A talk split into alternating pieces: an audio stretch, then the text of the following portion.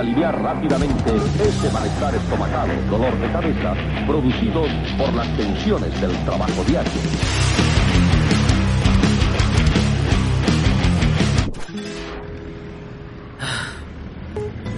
A ver, a ver, ¿en qué estaba? ¿En qué estaba? Ah, ah, sí.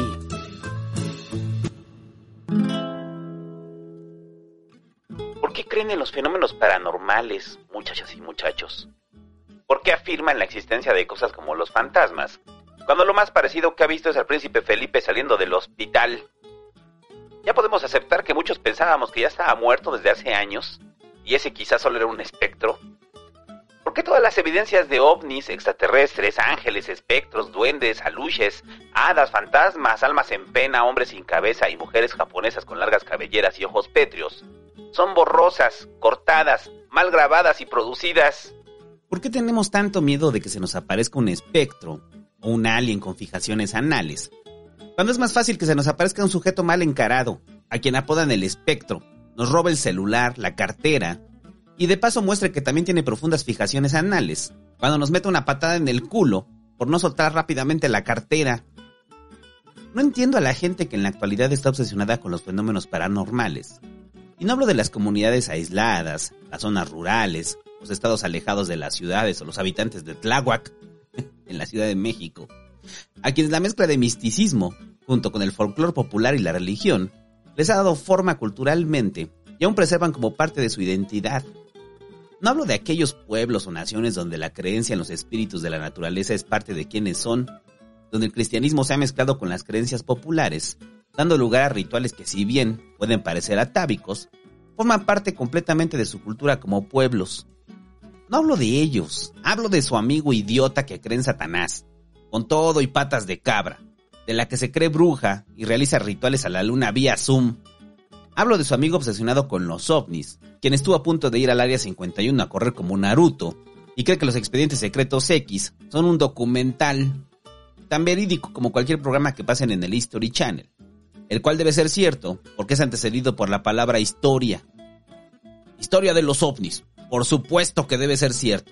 Hablo de quienes creen en los ángeles, en los duendes, chaneques, súcubos, en cuanta criatura imaginaria puedan encontrar, para descontextualizarla del mito que le dio forma y adaptarla a las necesidades de la modernidad, como hacerle travesuras a los demás para un video de YouTube. Y es que para el ciudadano promedio, que asume que Internet es algo que simplemente existe, así como existe el aire, es más fácil explicarse el mundo a través de secuencias de eventos paranormales, que moldean la existencia y el destino de los seres humanos. Frente a la incapacidad de analizar cómo fueron construidas las pirámides en Egipto las estructuras mayas, llegan que dichas obras pudieran ser producto de sociedades antiguas de gente morena. Asumen que fueron ayudados por extraterrestres verdes, con quienes no tienen un problema profundo de racismo, ya que pues son verdes. El racismo espacial existe, pero es sobre los propios seres humanos. Así como al hombre blanco o latino no se le pone a juicio la capacidad de edificar obras como el Coliseo romano, ya que es una civilización de hombres blancos occidentales, tampoco se cuestiona la capacidad de los supuestos aliens de ayudar a los pobres prietos en la construcción de sus magnas obras. ¿Cómo pudieron lograrlo si eran tan atrasados? Pregunta esa persona que en pleno siglo XXI aún cree que algunos rituales funcionan para cargarse de vibras positivas, imaginarias y de paso invocar al demonio. Y entonces en un futuro, alguien más se preguntará al ver a esa persona envejecer, ¿cómo pudieron lograrlo si eran tan atrasados? Es común la creencia en seres superiores de otro planeta, porque necesariamente deben ser superiores, para justificar su arribo a nuestro planeta. Pero ¿qué tal si nos mandaron a los más tontos? A los reos espaciales, o a su equivalente extraterrestre de testigos de Jehová. Esta creencia está tan arraigada en el imaginario de los crédulos con pensamiento mágico y fantasioso, que cuando miran cualquier cosa en el cielo, en automático asumen que es un ovni tripulado por un extraterrestre de ojos saltones. No importa que hayan visto cientos de veces aviones surcar los cielos, que sepan que las alas llevan luces, que la trayectoria puede generar una ilusión óptica al sobrevolar muy alto. No importa ni siquiera que se hayan subido a un avión, siempre sospecharán de esa luz en el cielo y pronunciarán la frase que identifica al ufólogo conocedor y al mismo tiempo palurdo. ¿Si es un avión? Pregunta su acompañante un señor pelón que reprime las ganas de gritar. Pues claro que es un avión, siempre preguntas lo mismo y siempre es un avión. ¿Qué más va a ser aparte de una estrella, un cometa, un dron perdido por ahí? No, mira, ya se movió diferente. Responde y agrega, no es un avión. Y es ahí cuando uno desearía que se apareciera un alien, al lado de la persona que mira el cielo, le tocara el hombro y le dijera, si es un avión, perdón por mi voz de alien. A lo que el fan de Alf no respondería, ya que su mirada observadora mira fijamente el vuelo 301 de Guadalajara a la Ciudad de México. Y antes de que lleguen con argumentos autocientíficos a justificar sus creencias fantasiosas, o que se parezca a Tom Cruise o algún miembro de la cienciología que deciden adorar un guion muy malo de ciencia ficción, no niego que pueda existir vida fuera de nuestro planeta. Pero una cosa es vida y otra muy distinta a una civilización inteligente. Son pocas las probabilidades de que en otra parte del universo, al menos en el universo observable, se dieran las casualidades suficientes que formaron la vida inteligente en nuestro planeta. Desde la posición de la Tierra, la estrella medianamente joven, los planetas vecinos, el meteorito que formó la Luna, los mares primitivos, la atmósfera protectora y rica en oxígeno, para después derivar en el desarrollo de los seres vivos, la extinción de unos y el desarrollo y dominación de los mamíferos, que se enfrentarán en un futuro a su posible extinción autoprovocada, por la necesidad de acumular figuras de plástico en forma de tetas. La posibilidad de que en otra parte del universo ocurra lo mismo, si bien es baja, es posible. Y suponiendo que la especie alienígena lograra no destruirse, su viaje a nuestro planeta no sería para entablar relaciones pacíficas, sino para buscar un nuevo hogar luego de que su estrella estallara en una supernova.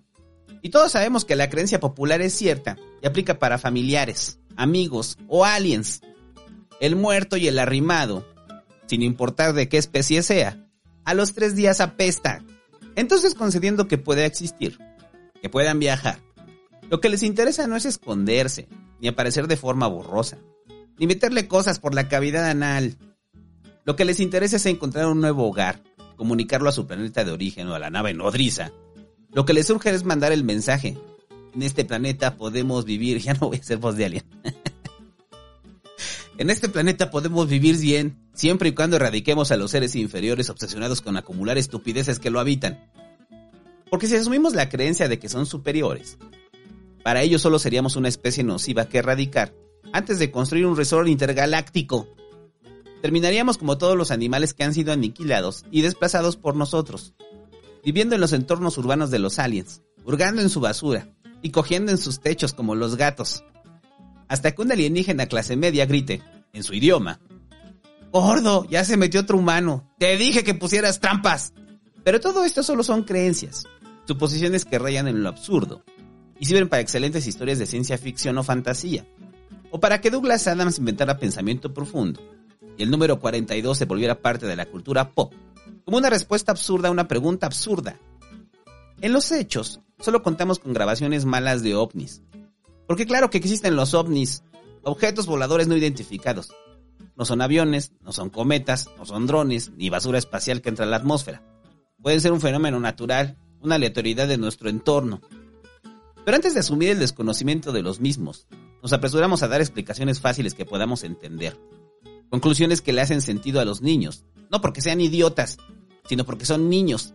Y a los idiotas, porque eso sí, son idiotas. Son naves, somos nosotros mismos violentando todas las leyes de la física, son seres verdes llenos de luz, con dedos fálicos.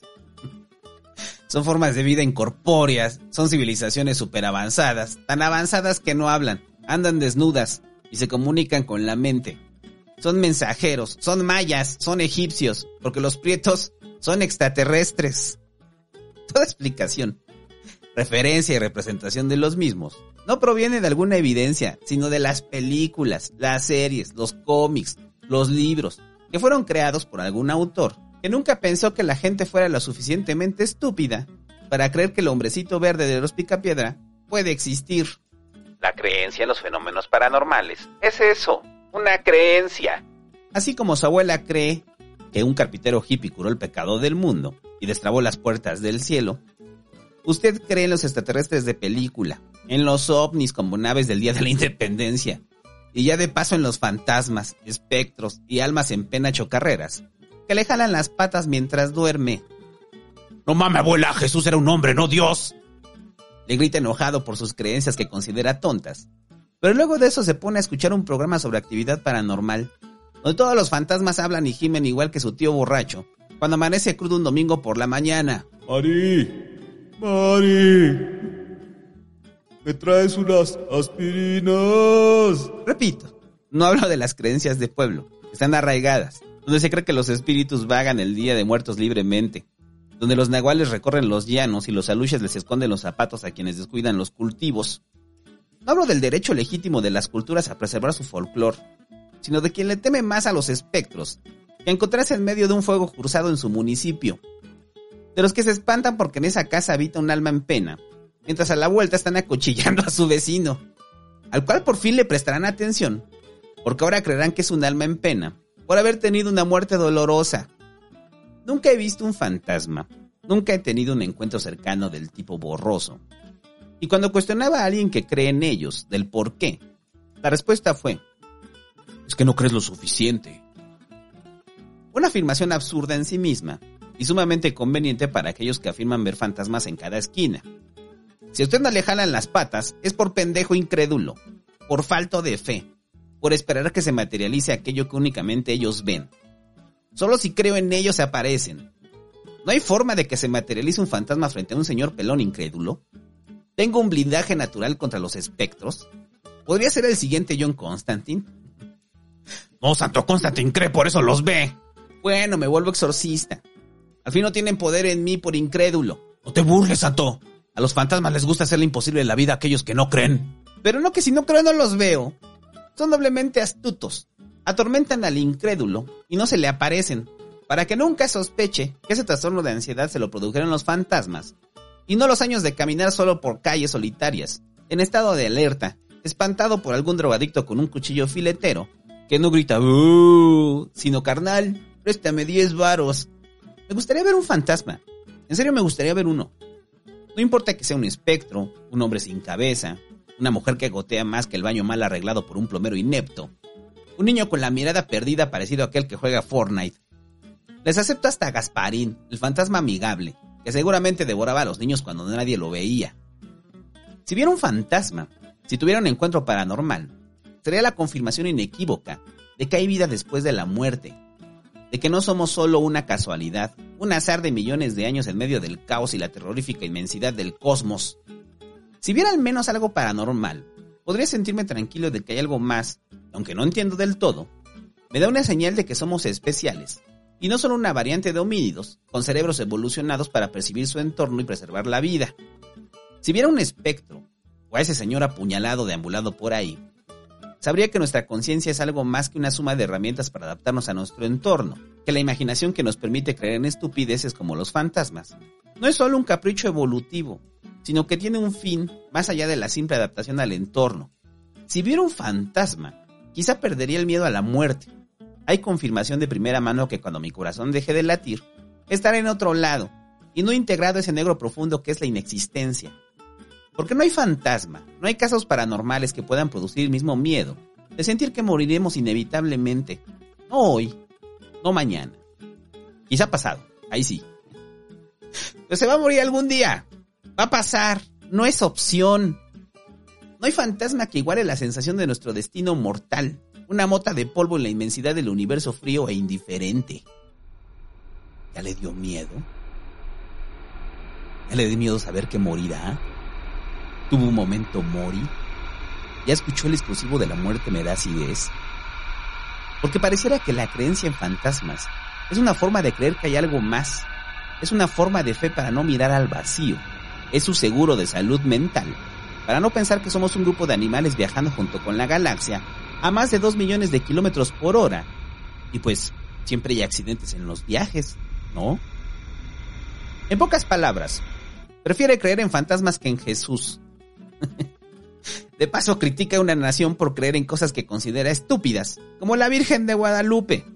Pero por el otro lado, consume todo material sobre asuntos paranormales, videos, podcasts, libros, sigue reality shows de famosos en casas de terror y demás cosas que demuestran que usted también quiere tener fe en que hay algo más, pero le parecen más creíbles los fantasmas que el Espíritu Santo, cuando al final los dos son exactamente lo mismo, fantasmas que tienen sexo incorpóreo. La creencia en los fenómenos paranormales es eso, una creencia. Probablemente lleguen los estudiosos de los mismos, los creyentes fanáticos del Gasparín postmoderno, charlatanes, promotores de las pseudociencias, que al carecer del respaldo del método científico, crean el propio o lo tergiversan lo suficiente para justificar la adoración que comparten con los metaleros por los únicos autores que han leído. A medias. Lovecraft, Poe Stephen King hacen una mezcla rara de teorías científicas reales, aderezadas con creencias para concluir en el mismo argumento simplón, que no ha demostrado nada. Es que son energías. ¿Qué tipo de energía? Uno se pregunta. ¿Hay fantasmas en mi batería de ion de litio? ¿Los autos eléctricos llevan su dosis de decapitados en la Revolución Francesa? ¿Las energías almacenadas en una casa embrujada por un multihomicidio harán que nunca más deba pagar el recibo de la luz? La solución a la crisis energética está en lugar de producir gas licuado, licuar las energías de fantasmas.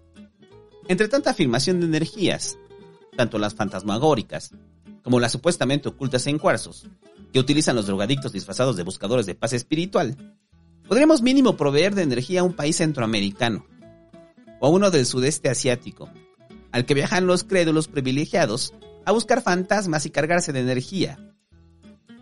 Por eso hago una diferencia entre quienes creen por cultura y tradición y entre quienes a faltos de cultura y tradición deciden mezclar cosas que se contraponen. Quieren utilizar la ciencia para demostrar sus creencias absurdas y así construyen conceptos que los más atolondrados, al sonar rimbombantes, asumirán como parte de un estudio científico. Términos como la fantasmogénesis, que es el supuesto fenómeno de producción ectoplásmica. Descifrándolo, no es un fenómeno porque ni siquiera es observable. No produce ectoplasma porque simplemente no existe. Lo más parecido al mismo son los megamocos que le salen de la nariz en medio de una gripe. Pero a diferencia del ectoplasma, eso sí puede tener una explicación científica. Pero a pesar de eso, alguien utilizará la palabra fantasmogénesis y será un indicador exacto de que estamos en presencia de un imbécil. Los fantasmas comparten el mismo tipo de evidencias que los ovnis, del tipo borroso. Mal grabadas, cortadas, con apenas unos elementos visibles que llevan a sus tarados estudiosos a deducir que esa mancha en movimiento es el alma de una mujer que fue estrangulada años antes. Y no un gato que salió espantado de ahí al ver aproximarse a un sujeto vestido de cuero que no sabemos si es un aficionado a los fenómenos paranormales, o el guitarrista de Iron Maiden. Pero a pesar de que no hay pruebas claras de que los fantasmas puedan existir, y todas sus supuestas pruebas terminan en el terreno de las creencias o la simple fantasía, siempre habrá quien afirmará, no, te juro que yo sí vi uno. Un día estaba dormido y escuché ruidos. Una voz me llamaba desde la ventana. Cuando la abrí, vi a una mujer, vestida de blanco. Porque al parecer si no se viste de blanco no asusta y hay una tienda de uniformes fantasmagóricos. Moví el dedo llamándome. Me asusté tanto que me metí en las cobijas y cuando me volví a asomar, ¿qué crees? Ya no estaba. Este tipo de historias son generalmente narradas por personas a las que uno no les prestaría dinero. ¿No me cree? Piensa en su amigo más seguidor de fenómenos paranormales. ¿Te prestaría mil pesos? Las historias que cuentan siempre llevan la misma fórmula. Una noche hay un ruido, se asoman por la ventana o salen a ver de dónde proviene.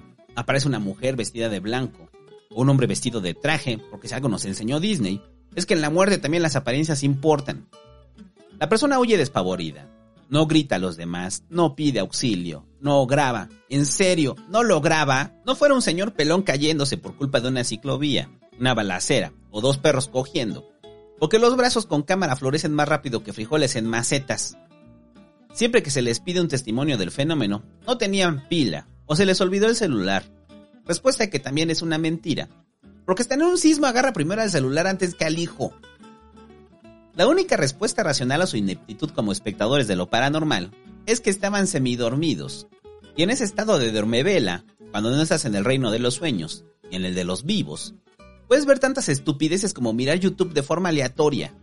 En mi experiencia, he visto una mujer enorme parada fijamente frente a mi cama, solo para descubrir una toalla mal colgada. He sentido espectros recorrerme el cuerpo, solo para descubrir que me dormí sobre mi mano otra vez. He atestiguado a un demonio que gruñe de forma desbocada y me clava sus colmillos hasta sacarme sangre, solo para descubrir que ese maldito gato gris es un psicópata.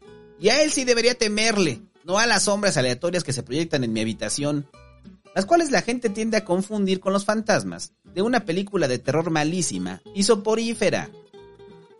todas las historias de fantasmas contemporáneas tienen sus referentes en el cine. Tanto que si los fantasmas realmente existieran, serían demandados por copiar con exactitud la misma escena de una película de terror de Hollywood. O probablemente sí existen. Y el cine se ha encargado de crearles clichés y estereotipos a los difuntos convertidos en almas chocarreras. Si me muero y aparezco en forma de fantasma, con la instrucción clara de hacerle la vida insoportable a la típica familia nuclear de postal, o a un grupo de adolescentes lujuriosos y alcohólicos, no voy a ponerme creativo no voy a espantarlos hablándoles de la vacuidad de la existencia, del sistema de afores y pensiones que está por colapsar, de la inminente hecatombe planetaria producto del calentamiento global. No los voy a espantar robándoles los datos bancarios y transfiriendo sus pocos ahorros a una mujer que vende fotos eróticas en OnlyFans o en Twitch. Porque eso ni siquiera pensarían que fue un fantasma. Todos sabrían que fue el mocoso calenturiento que no duda en acabarse el dinero de la despensa en su simulador de novia. No haría nada de eso. Iría por la segura. Aparecerme atrás del espejo. Y luego desaparecer cuando lo cierren. Hacer ruidos en la tubería y pararme en medio del pasillo. Jalarle la cobija lentamente de forma lujuriosa. Comerme al gato. Escribir cosas de forma aleatoria.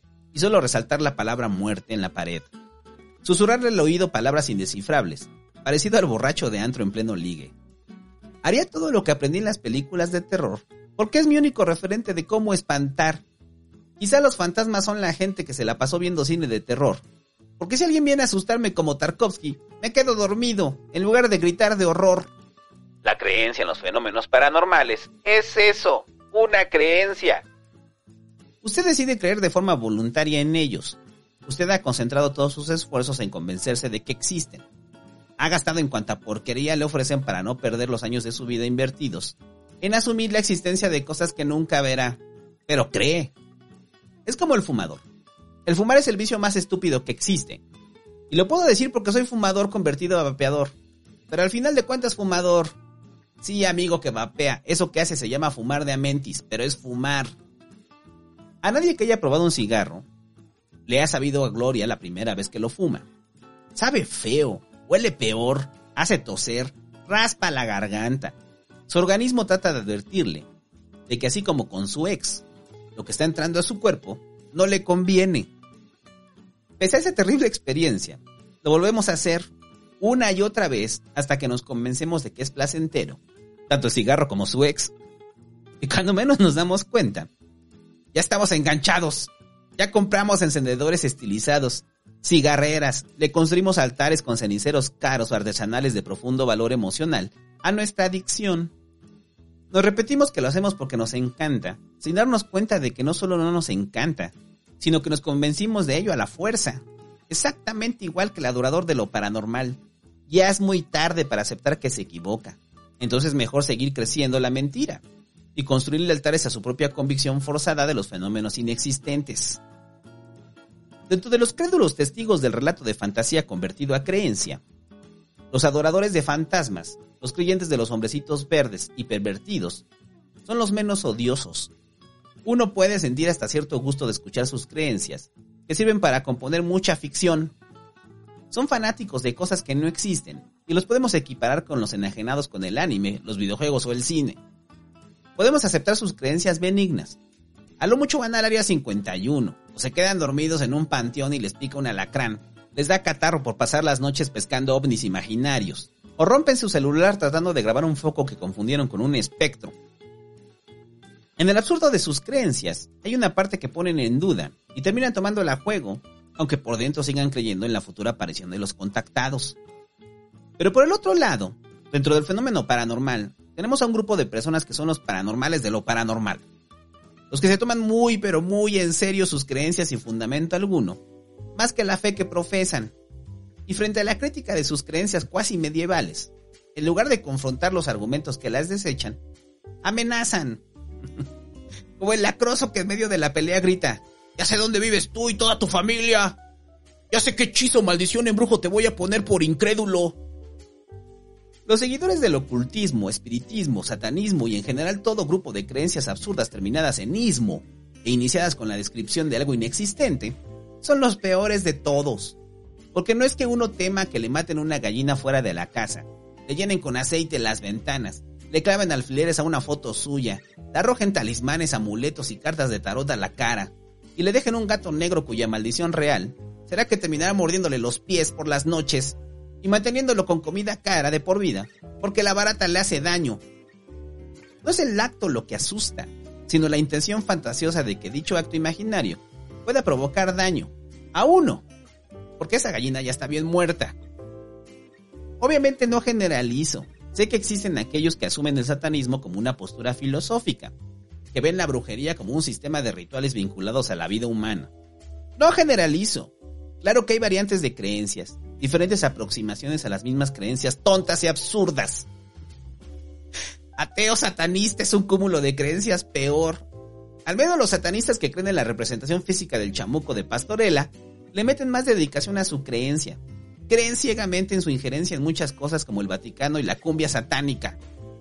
El satanismo clásico de caricatura lo hace más atractivo para el incrédulo que los mira con la ceja levantada, mientras piden figuritas de Satanás elaboradas en lo más profundo del infierno, bajo nubes de azufre y ríos de lava.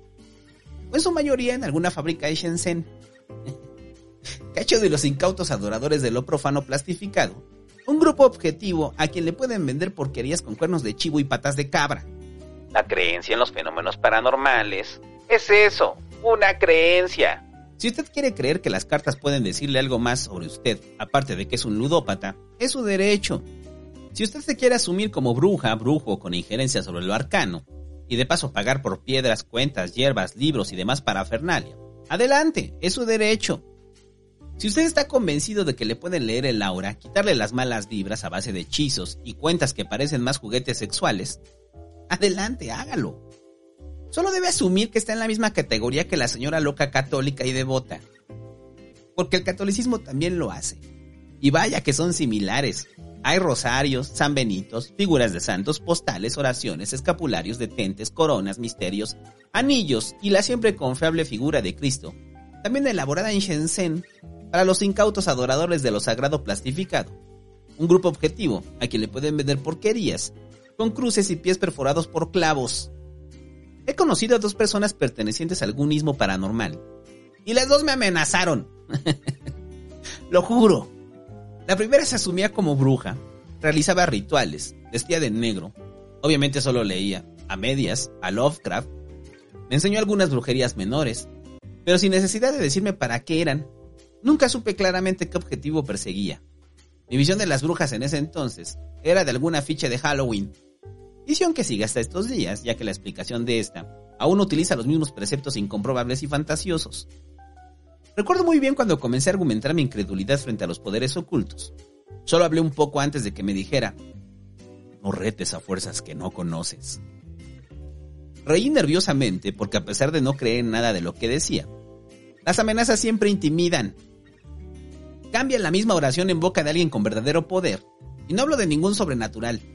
Imagine un político corrupto diciendo, no retes a fuerzas que no conoces.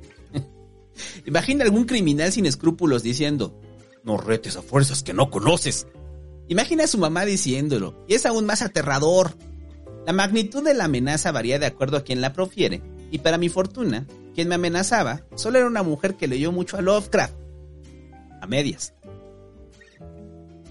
La segunda persona era un hombre que creía en las energías, los fantasmas, los aluches, el tarot, los talismanes, la santa muerte. Aderezaba con Satanás, San Judas Tadeo y obviamente solo leía a Edgar Allan Poe medias. Se subía como una especie de chamán de barrio, que supuestamente curaba con energías a las mujeres que deseaba sexualmente. Sus masajes energéticos rayaban en el abuso. Les ponía las manos en el cuello, luego de frotarlas fuertemente, y trataba de convencerlas de que el calor que emanaba de sus palmas era energía curativa que les aliviaría el dolor de cuello. No tenía nada que ver que frente a todos acababa de friccionarlas, claro que no. Eran las energías curativas que supuestamente emanaban de sus dedos, como si fuera el emperador Palpatine. Y lo peor del asunto era que caían, varias caían, y frente al juicio de si había sentido algo o no, concluían en oraciones completamente falsas, de alguien sugestionado. Sí sentí poquito. Ese poquito bastaba como confirmación de sus poderes místicos, incomprensibles para el ojo humano. Y cuando se me ocurrió señalarlo, hablar de los efectos de la sugestión, de cómo hay gente que se cura de la misma forma rezándole al niño Dios, el chamán tropical satánico me miró con burla, torció la boca y agregó, a los incrédulos los visitan más seguido. ¡Me estaba amenazando! Frente al cuestionamiento de sus creencias. El equivalente a Dios te va a castigar. El designio de una fuerza mayor inexplicable, capaz de regir y alterar las vidas de los individuos, con el poder suficiente de transformar el mundo, dejaría todo y solo se concentraría en un tipo pelón, por el simple llamado de un chamán al que solo le faltaba la motoneta. Me dio miedo también, y no por lo que decía, sino porque tenía suficientes amigos criminales para hacerme una visitadita. Con sus compas el fantasmón y el Gasparín. Al parecer la respuesta natural de aquellos que se sienten agraviados en sus creencias fantasiosas es la amenaza. Como la cienciología. Ok, Rainier. que en boca de alguien con verdadero poder haría que nosotros también creyéramos en una fuerza superior que nos pueda salvar. Son terribles las conductas pasivo-agresivas de quienes afirman que sus creencias son sólidas y no les importan los cuestionamientos, pero por el otro lado ya están construyendo el muñeco vudú de un señor pelón. Y es ahí cuando uno agradece que todo en lo que creen sea una completa mentira, un sistema de creencias que se cae al primer escrutinio serio, un hobby caro y un estilo de vida que han asumido como identidad para ir en contra de los ritos, creencias y mitos del imperante catolicismo. Porque ¿cómo van a creer en Jesús? Hasta la señora de la limpieza cree en ello. Mejor Satanás. Reemplazan una fe por otra como quien cambia de marca de tenis, a pesar de que son del mismo modelo. Autoexiliados de la fe popular, utilizan el misticismo de lo que creen, para darse misticismo a ellos mismos. A ver si Satanás les salpica un poquito de identidad y sabiduría. A ver si las brujas les comparten un pedacito de gracia y elocuencia. A ver si los aliens los hacen parecer inteligentes. Como si por mero ejercicio de vinculación, un poco de la creencia exótica los volviera exóticos son los arribistas de la fe, colados en la foto con los seres paranormales, para ver si así se les quita un poquito su terrible normalidad, esa que los hace creer de forma ciega en aquello que profesan. Si usted cree en todo esto, no se sienta agraviado, no es mi intención que usted abandone su fe. Si le ha servido, si le ayuda a explicarse al mundo, si Satanás le ha hecho un favor y le ayuda a darle sentido a la vida, creo que cumple su función como cualquier religión, secta o culto, solo asuma que están en ese mismo aglomerado de creyentes que amenazan con el castigo divino a los incrédulos y herejes. Alguna vez me llevaron a leerme las cartas. Acepté por mera curiosidad, para mirar con morbo a la charlatana que lo hacía. Y a pesar de las burlas internas, muy por dentro tenía miedo y quería creer. Quería algo de certeza en el futuro para variar. Lo primero fueron generalidades obvias que eran fácil de deducir por mis entradas. Te vas a quedar pelón, me dijo. Bueno, no dijo eso, pero si lo hubiera dicho, quizá ahora le daría la razón. Pasados los minutos, se puso más específico. Vas a tener tres hijos, me dijo la pitonisa. Primer error, no tengo hijos, y terminé con esa novia hace muchos años, probablemente por sus creencias absurdas en adivinadoras. Vas a morir joven fue la segunda profecía. Si consideramos que los 30 pueden considerarse el fin de la juventud, debí morir desde hace 7 años, y no está en mis planes morir en lo inmediato. Uno de tus hermanos morirá joven también. Soy el menor de mis hermanos, y todos ahí andan, chatos pero respirando. No atinó en nada. El peor oráculo, la más mediocre de las adivinas, no predijo nada más, solo que le iba a tener que pagar. Eso sí. Cuando salí de ahí, recuerdo que tenía un poco de miedo. Estaba asustado. ¿No que no crees en esto? me preguntaba para calmar la ansiedad del futuro moribundo. Pasaron los días, luego los meses, y de vez en cuando recordaba sus palabras. Te vas a morir joven. Y pese a que seguía sin creer, algo dentro de mí dudaba. Me sugestioné lo suficiente para por momentos dudar de los hechos, para descartar la razón y hacerles caso a las palabras de la pitonisa, que ofrecía dos por uno en lectura de cartas los miércoles miércoles de cartas. Ahora vuelvo a pensar en ello y concluyo que la sugestión es poderosa, tanto que afecta a quienes no creen y quienes creen o desean creer en lo paranormal. Han entregado un cheque en blanco a una bola de abusones, que no dudarán en cobrarles caro las profecías a granel. Han cedido por completo su razón al miedo, a la certeza mágica que les dé el confort de que hay algo más poderoso que ellos, que les haga sentir parte de un plan mayor, conocedores del oculto junto con otros millones que también compraron el libro, Cómo conocer lo oculto. Quisiera equivocarme, quisiera ver algo paranormal, pero todo apunta a que no pasará, porque ya lo olvidó. Si no querés, no se te aparece. Tal vez deberíamos cambiar esa frase por si no te sugestionas no pasa nada. Sería más correcta y exacta. Pero no se preocupe, un día moriré y no tendré que ir a una lectura de cartas para que me lo digan. Sé que pasará. Y si descubro que hay vida después de la muerte y se me asigna un rol de espíritu chocarrero, vendré a atormentarlos con los mejores clichés de Hollywood. me les voy a aparecer detrás del espejo. No para hacerles la vida un infierno, sino para probar el sexo incorpóreo. No solo el Espíritu Santo y los súcubos pueden gozar de él. Claro que no.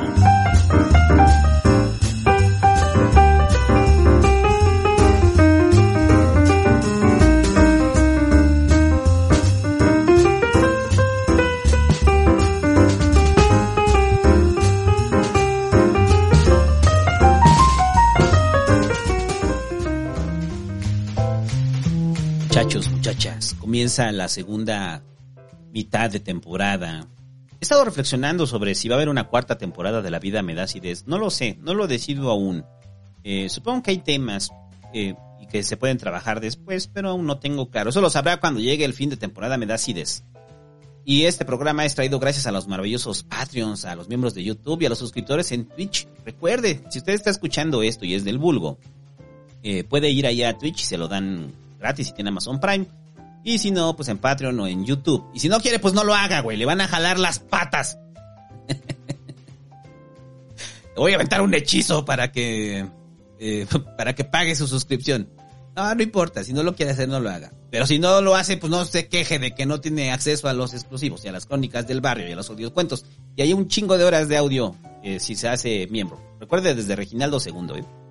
Y este programa es traído gracias a los miembros de YouTube, gracias a Gustavo Pimentel, a Manés KLG, a Diego Alexis Mendoza, a Omar González, a Ale1703, a Ted Mike, a Edmundo Aguilar, Corea Poto, a Ángel Gabriel Gil Arreola, a Fernando Godínez, a Iván Andrés Vega Arias, a Diego Gael Ortega, a Felipe Esparza, a Gael Humberto Ortega, a Liz Sánchez, a Javier C., a Carlos García, a Racer C. Gamer, a Jayón Jamacho, a Ricardo Martín Rojas, a Claudio Hernández, a Rogelio Sánchez, a Miguel Ángel Gómez, a Celeste Rivera Suárez, a Uriel Alfaro, a Juan Picarrizo, a Nick Vázquez, a Cruz FE, a Francisco Peralta, a Julián Benítez Domínguez, a Diego Edmundo, a Mariano Adolfo, a Isaac Correa Cruz, a Hachico Forplay, a ANGR, a Oscar Melgoza, a Raf RGB, a Erika Paricio Cruz, a Mike Q, a Ronaldo Contreras, a Jairo Francisco Juárez, a Rana, a David Hachecú, a José Ramos, a Gustavo Buzo, a Eduardo Orozco, a Gato Papas, a Lalo Arts, a César Alejandro Rodríguez, a Iris Ramírez Talavera, a Daniel Gutiérrez Lazario, a Fidel Domínguez, a Miguel, a Chico Pan, a Sebastián Muy Hardcore, a Iván, Iván E. Prosel Torres,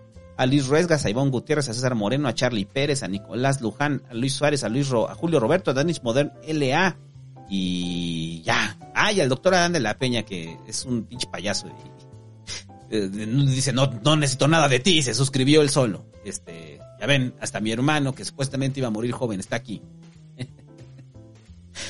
y ya, nos vemos la siguiente semana, muchachos. Ya rezó la vida me así desde forma regular. Ahora me estoy tardando entre 7 o 10 días en sacar podcast. Pues ya vio que me tardo más viéndolo. Ya cada vez son más largos. Así que tenga paciencia. Si no, le voy a aventar un hechizo. No ande amenazando gente con poderes mágicos. Yo tengo un cuento sobre eso. Eh, se llama El Maguito. Ahí búsquelo. si es suscriptor, ¿no? Si no es suscriptor, espérese a que lo liberen. Ah, no, está gratis en el pasquín.com. Ahí están todos mis cuentos. Ahí puede buscarlo. En la página de mi gala también creo que están. Busque el maguito y ahí le va a salir. Y ya. Nos vemos la siguiente semana. Adiós. Deja de estar haciendo brujería. Sale muy caro. Y ya cancela esa figura de Satanás que pidió. En Adiós.